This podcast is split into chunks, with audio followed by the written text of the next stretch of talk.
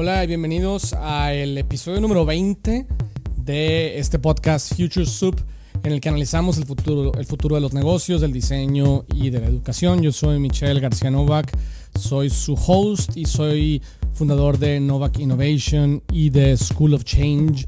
Y el día de hoy quiero compartir con ustedes una reflexión un poco miscelánea, partiendo de cosas en las que he estado pensando en función de lo que ha pasado en las noticias eh, y demás. Eh, tienen que ver con temas como crisis, liderazgo, crecimiento eh, y la economía FOMO. En general creo que tienen que ver con crecimiento. Y quiero empezar platicando de algo que, que seguramente todos vimos en, la, en las noticias, algo muy sorprendente, muy llamativo. Vimos que, que en el contexto de la, pues, de la crisis que se ha desatado a partir de la epidemia, por así llamarlo, del coronavirus, eh, pues hay, una noticia que particularmente sorprende y llama la atención, que es la del hospital que China pudo construir, los chinos, en la ciudad eh, de Wuhan. Estoy diciendo mentiras, ¿cómo se llama la maldita ciudad? Wuhan se llama la ciudad. Y yo, Wuhu. Pues Wuhu que lograron hacerlo con muchísima rapidez. ¿no? Lo construyeron en 10 días. Eh, y esto me hizo reflexionar sobre, en general, el liderazgo y, de hecho, la semana anterior, la semana pasada, hice un webinar sobre diferentes estilos de liderazgo.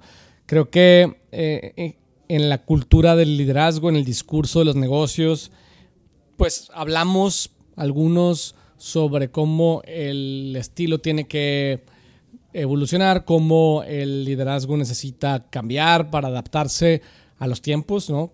Claramente estamos en tiempos volátiles e inciertos, pero creo que hemos hablado muchísimo sobre la necesidad que tenemos los líderes de ser más creativos, pero creo que hemos empezado a dejar de hablar de la importancia de otros estilos de liderazgo, ¿no? Eh, particularmente los estilos de liderazgo que se requieren en otro tipo de condiciones, ¿no? como por ejemplo las crisis. Yo, a mí me gusta decir que las crisis no necesitan creatividad, necesitan certidumbre. Imagínate, si tú estás en un, en un emergency room, en un hospital, no quieres un doctor creativo, quieres un doctor que sepa exactamente qué esté haciendo y que dé instrucciones precisas a, a la gente que lo esté apoyando eh, para poder, en el tiempo, en la eficiencia del tiempo que se requiere, poder salvarte la vida. ¿no? Entonces, eh, existen diferentes tipos de liderazgo y contrario, yo creo que a la creencia popular, no hay un liderazgo correcto, eh, así como en términos fundamentalistas y absolutos. Creo que en realidad el estilo del líder y de la cultura de una organización dependen completamente de las circunstancias en las que esa organización se encuentre. ¿no? Y cuando digo organización, pues me refiero a un equipo de una persona o dos, hasta en el caso de China, un país entero. Creo que, creo que el liderazgo y la cultura se definen en función de dos variables. Una de ellas eh, tiene que ver con el estilo del líder, que es qué tan, qué tan autocrático o democrático es la manera en que el líder trabaja.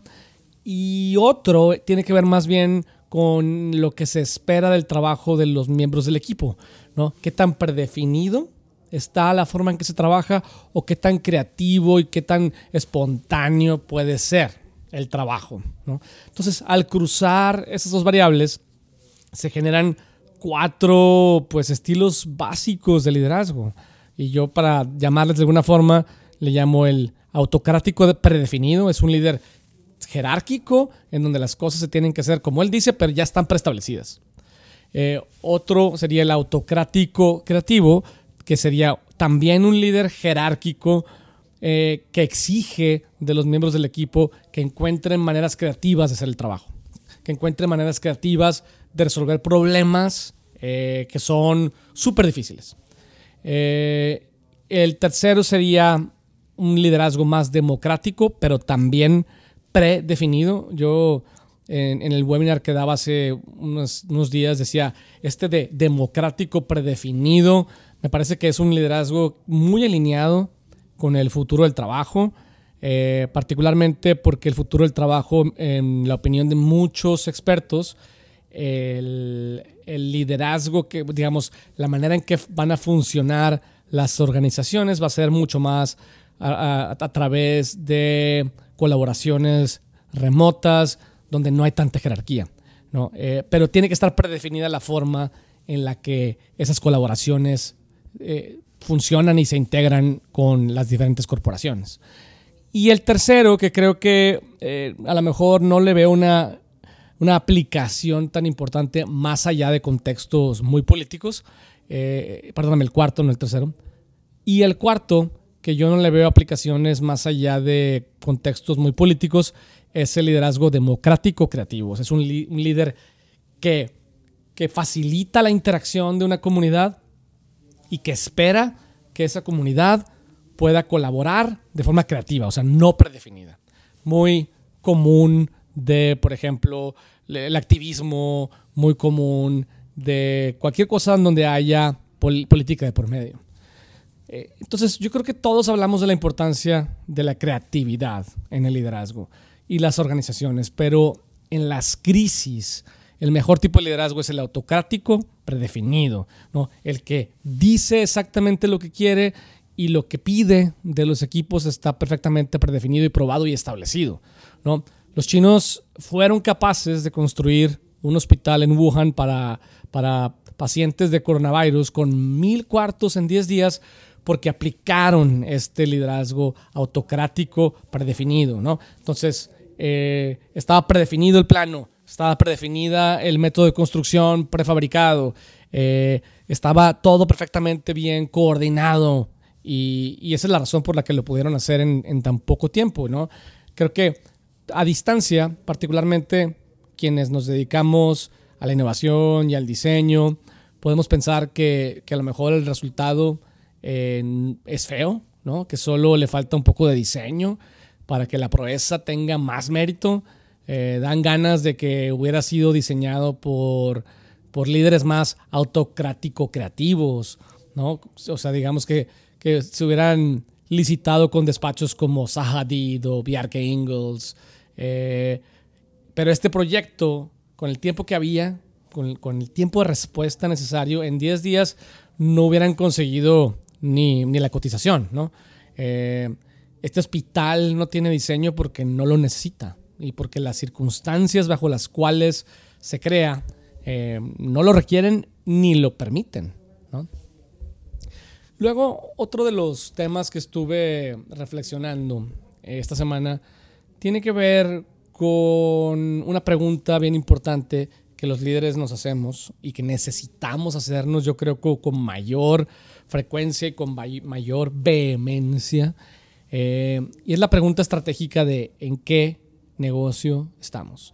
Creo que es una pregunta de las más importantes que nos debemos hacer y la respuesta puede limitarnos o puede hacernos crecer. Eh, ¿Y a qué me refiero con esto? Es cuando una reflexión que yo hacía hace poco, es cuando yo dirigía la escuela de diseño que fundaron mis papás y que estaba en el proceso de convertirla en una escuela de innovación, que ese era mi, mi, proyecto y fue en lo que trabajé durante 15 años. Una de las preguntas que nos hicimos, el equipo de trabajo, es, ¿somos una escuela que está en el negocio de la innovación o somos un negocio de innovación que tiene una escuela? Yo personalmente, al menos a nivel personal, decidí que era un empresario de innovación, que tenía una escuela, o sea, que estaba en el negocio de la, educación en ese momento en el tiempo y de manera circunstancial, particularmente porque el negocio lo habían iniciado mis papás. Entonces, eso me permitió tener una perspectiva más amplia ¿no? y, desarrollar negocios fuera del, pues, del, contexto familiar, fuera del, del diseño eh, y entrar en el mundo de la consultoría de negocios, en el mundo de, los servicios profesionales para desarrollar productos digitales eh, y servicios de arquitectura. Y, lo mismo yo creo que han hecho compañías que con mayor crecimiento, que, que entienden a su negocio desde una perspectiva que en lugar de limitarlos, los potencia, estaba leyendo eh, esta semana sobre Spotify. Es una compañía pues que al final nace en una circunstancia complicada, en un momento en el que la industria y el negocio de la música eh, estaba en una metamorfosis, pues, pues emergencia básicamente. Eh, y, pues, digamos, algunos reportes muestran que el año pasado, en el 2019, tuvo un crecimiento súper importante en usuarios mensuales eh, y particularmente en usuarios mensuales pagados, que ese es, a final de cuentas, uno de los principales negocios de Spotify. Si bien venden publicidad, pues también eh, digamos, es mucho más fácil tener una relación eh, de largo plazo con un usuario que paga por, por tener una suscripción al servicio. Y, la razón por la que lograron este, este importante crecimiento es porque se dieron cuenta que en los podcasts eh, había una gran oportunidad, ¿no? Y, y, pues hicieron este servicio beta para, para los podcasteros en lugar de enfocarse solamente en la música. Y entonces, al parecer, el, creciente interés que tiene la gente sobre los podcasts eh, están haciendo que haya más gente dispuesta a tener una cuenta pagada. Porque a lo mejor hay personas que no les molesta tanto que entre una canción y otra haya un anuncio, pero sí es molesto que a mitad de un podcast te interrumpan los anuncios y entonces esto detonó aparentemente pues un súper, súper importante crecimiento en, en, cuentas pagadas.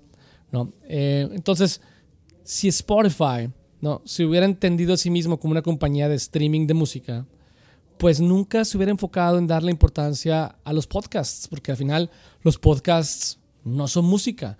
Y, esto los hubiera llevado a, perder importantes oportunidades de crecimiento, ¿no? Eh, entonces, claramente, una compañía como Spotify no solo se ve a sí mismo como una compañía de streaming de música, de hecho, no se ve a sí mismo como una compañía de streaming, punto. Su propósito, la manera en que lo definen, porque me puse a buscarlo, ¿no? Curioso sobre, ok, una compañía que hace ese tipo de, de brincos y que amplía su, su, pues, su campo de acción, necesita tener una misión más clara y más amplia, ¿no? Y encontré que tienen una misión bastante más amplia y bastante interesante. Dicen, nuestra misión es potenciar la creatividad humana, brindándole a millones de creativos la oportunidad de vivir de su contenido y a billones de fans la oportunidad de inspirarse al consumir ese contenido. ¿No? Eh, y yo creo que ese en particular, y hay muchos más, pero ese en particular es un ejemplo concreto de cómo la forma en la que entendemos nuestro negocio y eso cómo nos lleva a definir nuestro propósito nos limita o detona nuestro crecimiento. ¿no? Entonces, yo creo que una de las preguntas que hay que hacernos es esa, es en qué negocio estamos. ¿Estamos en el negocio de la industria en la que operamos o estamos en el negocio de los problemas que resolvemos? Que de hecho ese es un post que pues que, que hice hace ya algunos, algunos meses, eh, que está por ahí en Instagram eh, y que está interesante. Eh, y el tercer punto que quería compartir con ustedes de mi reflexión semanal en este podcast tiene que ver con la noticia sorprendente, ¿no? que ya tiene algunas semanas en, en, el discurso de los negocios de cómo, cómo ha crecido la, el valor de la acción de la compañía Tesla que, ha crecido de manera radical nada más en lo que va del año 2020. Entonces, yo creo que esta acción está siendo empujada por la economía FOMO. y me puse a pensar, ¿qué es lo que está pasando? Investigar, eh, eh, porque al final creo que esto puede ser poderoso para, para, Tesla, los hace verse como una compañía en crecimiento, una compañía poderosa, pero también puede ser bastante peligroso porque puede terminar en una burbuja que reviente y eso es muy, muy probable. Eh, entonces, creo que la conclusión a la que llegué es que los humanos somos seres pensantes cuando decidimos serlo, eh, pero cuando no, pues nos dejamos llevar por nuestros instintos y es bien fácil que podamos perder la noción de la razón y la noción de la lógica y las premisas detrás de nuestras acciones. Creo que eh, la acción de Tesla ha subido un 110%. Eh, y eso, como decía, puede ser inicialmente bueno, pero probablemente acabe en lágrimas.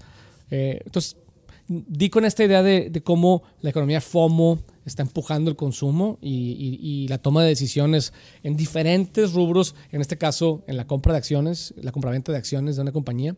Entonces, de acuerdo al economista conductual Dan Ariely, que es muy famoso por hablar de behavioral economics y la toma de decisiones económicas de personas y de organizaciones, eh, el FOMO ¿no? se alimenta de nuestra capacidad de imaginar posibilidades, de sentir remordimiento y de sufrir de ansiedad. Esas tres cosas creo que de alguna forma están detrás de lo que sucedió en estos días con, la acción de Tesla. Eh, primero, empecemos por esta idea de imaginar posibilidades. Entonces, los analistas empezaron a predecir que Tesla es la siguiente trillion dollar company. En, el 2000, en los 2020 se va a convertir en ese tipo de compañía. ¿Por qué? Pues, pues porque tiene todas las tendencias a favor, porque le lleva muchísima delantera a la competencia y porque tiene mal que bien en, en, Elon Musk pues la visión y la audacia para hacer que esta posibilidad se convierta en realidad, ¿no? Y, y creo que acciones recientes como el lanzamiento del Cybertruck, con toda la audacia y todo el umf que, que logró y, las olas que creó, pues de alguna forma le empezaron a dar fuerza a este tipo de, análisis eh, que me llevan al segundo punto. O sea, uno es visualizar las posibilidades. O sea, Tesla se podría convertir en la siguiente trillion dollar company. Y, y el segundo tema es esta idea de remordimiento. Entonces es, si la primera premisa es cierta, entonces el precio de la acción de Tesla se prevé que vaya a subir dramáticamente en el futuro. Entonces, todos preferimos, digamos, o por lo menos la gente que se dedica a comprar y vender acciones e invertir en la bolsa, comprar acciones de Tesla ahora que el precio es más barato, eh, para no tener el remordimiento y el arrepentimiento posterior de no haberlo hecho en el momento correcto. ¿no? Y eso me lleva al tercer y último punto, que es el de la ansiedad, ¿no? La ansiedad de quedar fuera del loop, detona, o sea, fuera del loop, fuera de la conversación, fuera de lo que está sucediendo en el mundo en el que nos desenvolvemos, y particularmente aquí estoy hablando de gente que invierte en la bolsa. Entonces, eh, si el precio de la acción de Tesla verdaderamente va a ser mayor en el futuro, entonces no queremos estar fuera del loop, ¿no? Y esto detona la, la decisión de comprar o de consumir para sentir que somos parte de esa experiencia colectiva del grupo al que buscamos pertenecer. O sea, si yo soy un inversionista, pues no me puedo quedar fuera del loop de, digamos, de redoblar mis inversiones en, en, en, la bolsa, particularmente en acciones como Tesla, particularmente en Tesla, eh, porque nadie quiere ser el inversionista que dejó pasar la oportunidad de invertir en la compañía del futuro. Eh, y aún y cuando hay eh, un grupo de gente que están haciendo shorts para apostándole a que la a que el valor de la, de la acción va a perder, creo que se las están viendo negras y eso todavía está inflando más el precio. ¿no? Entonces, todo esto exactamente es eso lo que hace, se infla los precios por encima de la lógica, o sea, por encima de verdaderamente qué tan rápido podría crecer el valor de la acción basado en, en, sus fundamentals. ¿no? Y eventualmente se convierte en una burbuja en donde cuando revienta, todo el mundo pierde eh, y terminamos en lágrimas. ¿no? Y entonces algo que pareciera ser positivo para una compañía como, como Tesla termina siendo negativo y potencialmente catastrófico porque podría incluso detonar una, una burbuja de, de, del mercado en general. ¿no? Entonces, eh, esas son mis tres reflexiones de la semana.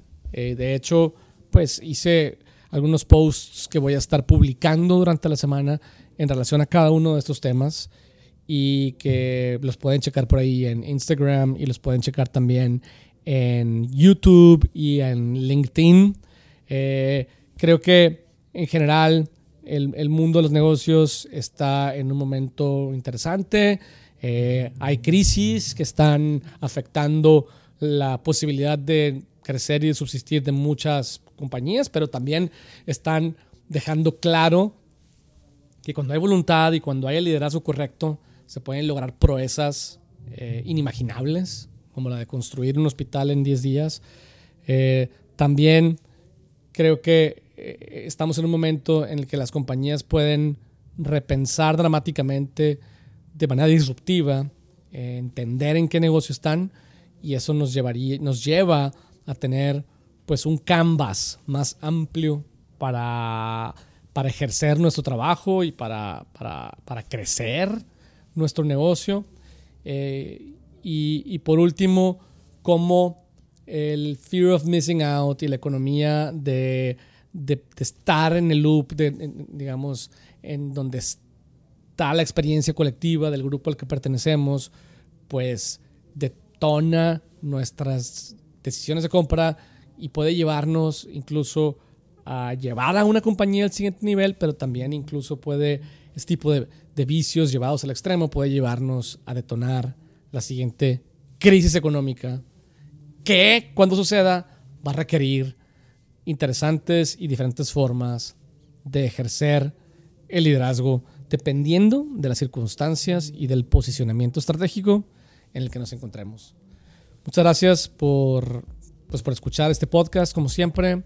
Eh, cualquier comentario, mensaje por Instagram o por LinkedIn, de preferencia Instagram. LinkedIn es una, es una plataforma en la que nosotros eh, hacemos muchas invitaciones a eventos y, y, hay una cantidad ridícula de mensajes que pasan por mi cuenta de LinkedIn. Eh, en relación particularmente a esos eventos y a veces los mensajes más personales y más directos y más específicos pueden perderse un poco ahí en el, en el stream de, de cientos de mensajes. Entonces creo que DMs por Instagram son un poco más fáciles. Yo les agradezco como siempre su atención, les deseo una excelente semana eh, llena de el tipo de liderazgo que ustedes mejor les convenga dependiendo de sus circunstancias, llena de estrategias para detonar el consumo de sus productos y llena de preguntas estratégicas que les permita crecer y no limitar la visión de a dónde quieren llegar. Nos vemos pronto. Hasta luego.